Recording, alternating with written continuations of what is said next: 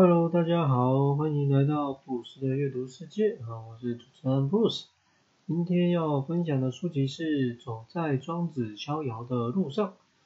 嗯，想不到在分享的这条路，这么快就要聊一些经典著作了。不过，大家要先讲一下，就是这本书的作者并不是庄子本人，而是一位这个王邦雄老师。那是他自己对于庄子的内容做了一些分享跟注解。那这本书的含金量，我觉得可以说是超级高。如果之前的书啊，我觉得分两集谈已经很好啊，有点勉强。这本书我觉得就算分一个月来谈，我应该也是谈个皮毛而已。嗯，为什么会有这种感觉？因为我觉得理论不只是理论啊，透过作者的注解，还有他引进的一些内实物内容。所以重点虽然是说走在庄子逍遥的路上，但其实自古以来大家听到的应该就是所谓的老庄啊，还有孔孟，对吧？也就是说，其实作者在内容里面不时还会补充啊，或者是对比一些其他的内容，所以才会让整本书的这个丰富程度就变得非常的高。那这本书适合什么样的人阅读呢？我觉得是想要清心寡欲的人。为什么这样讲？因为我觉得虽然不知道以前的时代生活跟职业需求是怎样，但我一直觉得为什么古人们可以在生活之余，还可以不断对生命啊、对万物有很深的体悟。可是翻到现在，可能就是比较像是有钱人的 无病呻吟。但我觉得在这个资讯泛泛滥的时代啊，这些人需要的真的就是那那么多，所以我们可以透过阅读，然后让自己慢慢去理清，哦，到底有什么才是需要重视的啊，或者是说有什么想法是需要调整的。那也许我们真的没有办法完全成为自己的主人，可是要尽可能的提高这方面的比例。就来开始今天的分享喽。书本的一开始就是一些蛮老生常谈的内容嘛，因为大家应该有听过什么“此生有限啊，想要的却太多”，啊，或者“人物有限啊，但是人间复杂”，这内容应该都有听过吧？我但我觉得更多人的想法跟体会，可能就是说，哦，人在江湖，身不由己嘛。哦，老实说，其实我年轻的时候，我也常常这样觉得。不过随着年纪越来越大了一点，就渐渐觉得，其实我觉得没有什么真正真正的身不由己。我知道你跟你的家人之间有那个血缘关系，也没有什么一定是放不下的，因为那都是你自己不愿意做割舍嘛，然后不想要去承担跟面对人家眼中这个不好的自己。呃，所以如果说人生就是由命运两个字构成。嗯，命是注定，那就是说你怎么努力跟调整，终究要面对逃不掉。而运是后天，那就是看你自己的安排跟选择啦。那如果要这样讲，其实就是非常考验个人的智慧。我书里面其实开头内容像这样，我觉得就非常的哲学，然后很玄的。不过我觉得就是在阐述那些为什么人们会被困住的情况。因为不管你是什么先天注定啊，甚至是带着什么前世的心愿，那你到了人世间，终究还是会被一些事情困住嘛。就连你已经觉得我是做我自己喜欢事情的人，其实你还是被困在里头。那这个念头其实最近也刚好有在我的脑海里面有想过。那其中一个是说，像是如果我们要花那么多时间去读。古人的智慧啊，或者别人的经验分享，那么什么时候我才能开始有着自己的日子呢？像这样的念头，其实我觉得给我们要做阅读的另外一个层次上的考量。书本的第二章开始在谈说，要怎样才可以逍遥呢？其实很简单嘛，就是你放下了执着。因为有了执着，当然就没有办法逍遥。那我觉得达到这个境界的话，你应该也得到了，对。所以，因为对于人世间，你就真的没有留恋，嗯，举个简单的例子好了，大家应该就是会觉得不管怎么样都是要有个工作，然后要赚点钱在身上，不然怎么会有东西吃啊，或者是会有地方住？这听起来应该也很正常，很合理吧？但即便是这样，看起来好像很理所当然，就是我为了维持生命要做的事情。但我觉得透过书中内容的一些说法之后，好像连这样的事情其实都算是一种执着。为什么呢？因为你就是会担心自己没有饭吃嘛，所以你一定会再怎么样还是要去找一份工作来糊口。那也因为这样，你就没有办法好好的想要到哪就去哪这样。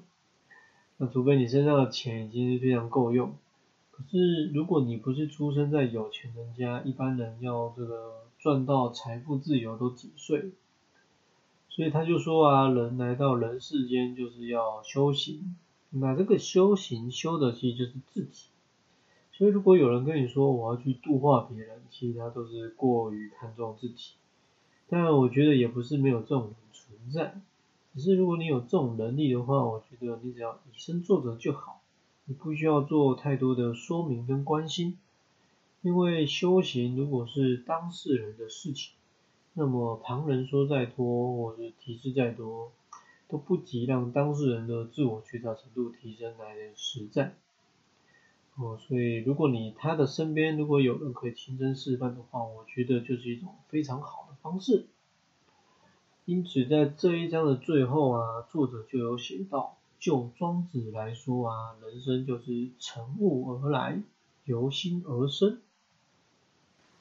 在第三章的开头，作者谈到了形况，那其实讲的就是一个人在不同时期的模样。那不同模样的产生，就是不管你是自己看自己，或是别人看自己，你都会出现不同的想法跟做法。那这会延伸出什么呢？其实就是会延伸出是非的议题。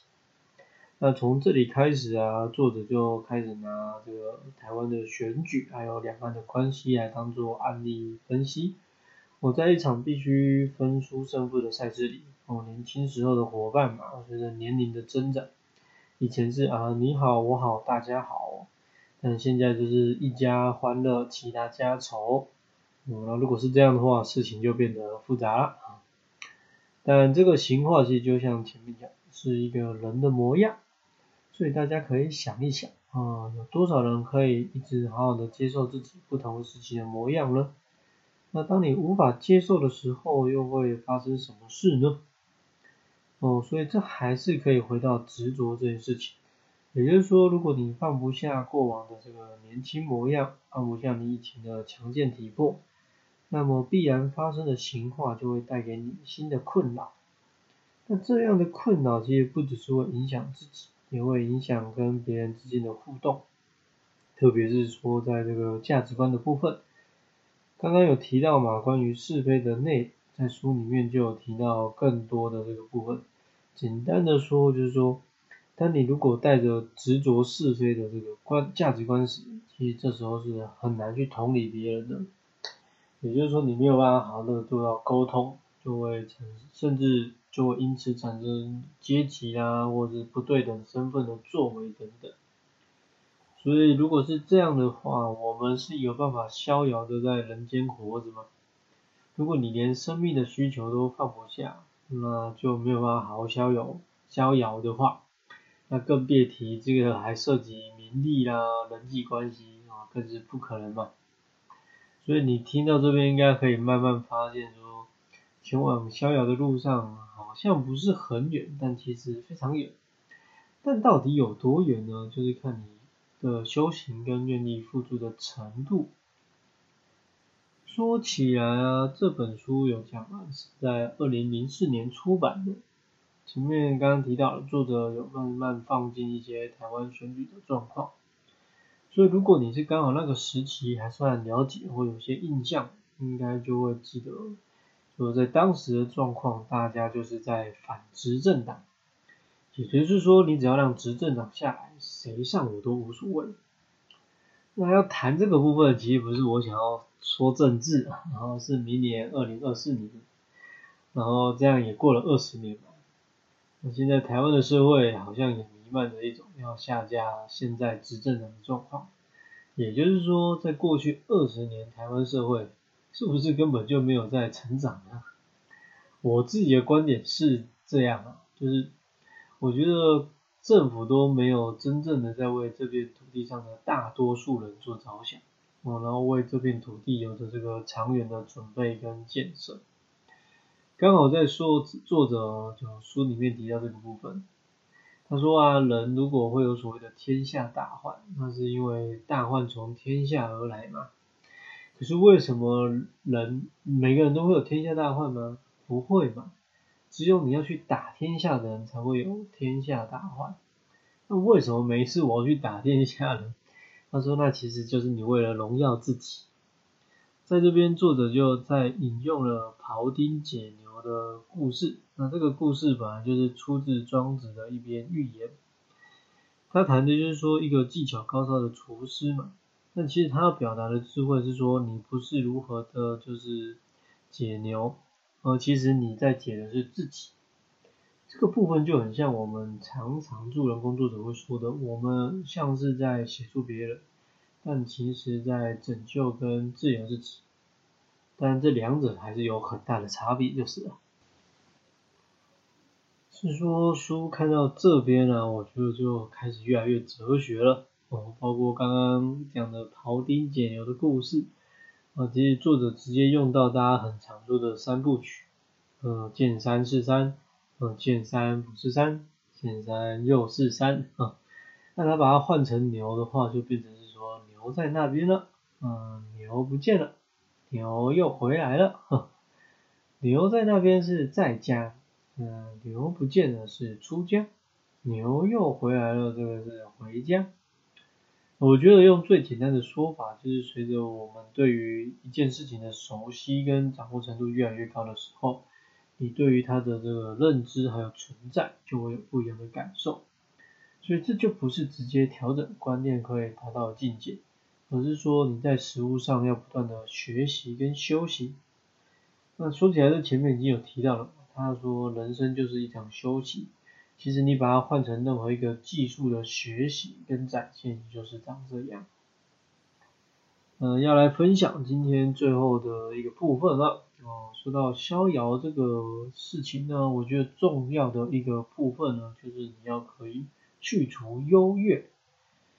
那很多人怎么讲？就是你要做到这件事情很很容易吗？就是说，这个真的很难。因为我们一出生嘛，就会就已经在这个充满比较的世界里面，别的不要说，光是你的爸爸妈妈两个不同的个体，他本本来就不一样，所以其实很自然而然在你的心里，就是在小孩子的心里就会产生比较。那这个比较不见得是说就是不好，这个比较可以把它当做是说，例如我知道今天什么事情要去找谁商量，或找谁撒娇讨抱抱比较有机会成功。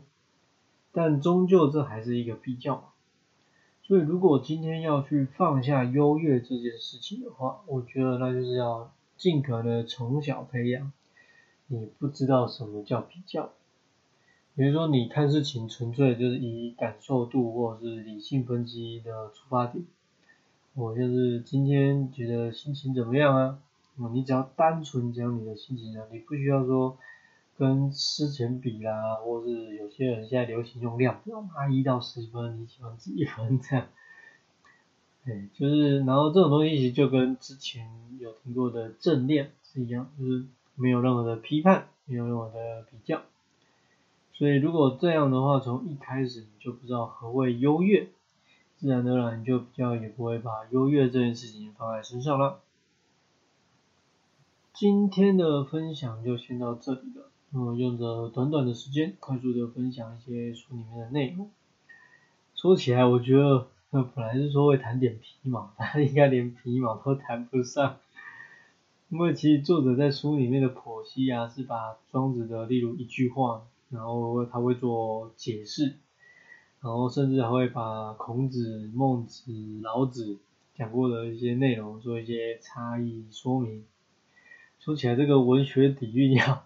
是跟研究要多少年才有机会达到这种境界？那像我这种根本就没有读过庄子书籍的门外汉来说，我就算读起来不会觉得很难理解，但其实还是需要时间去慢慢的消化跟实践。所以如果你有兴趣的话，我觉得可以去找书来看看哦。下一集预告，那就要继续来分享这本书的后半段呢，关于逍遥这件事情。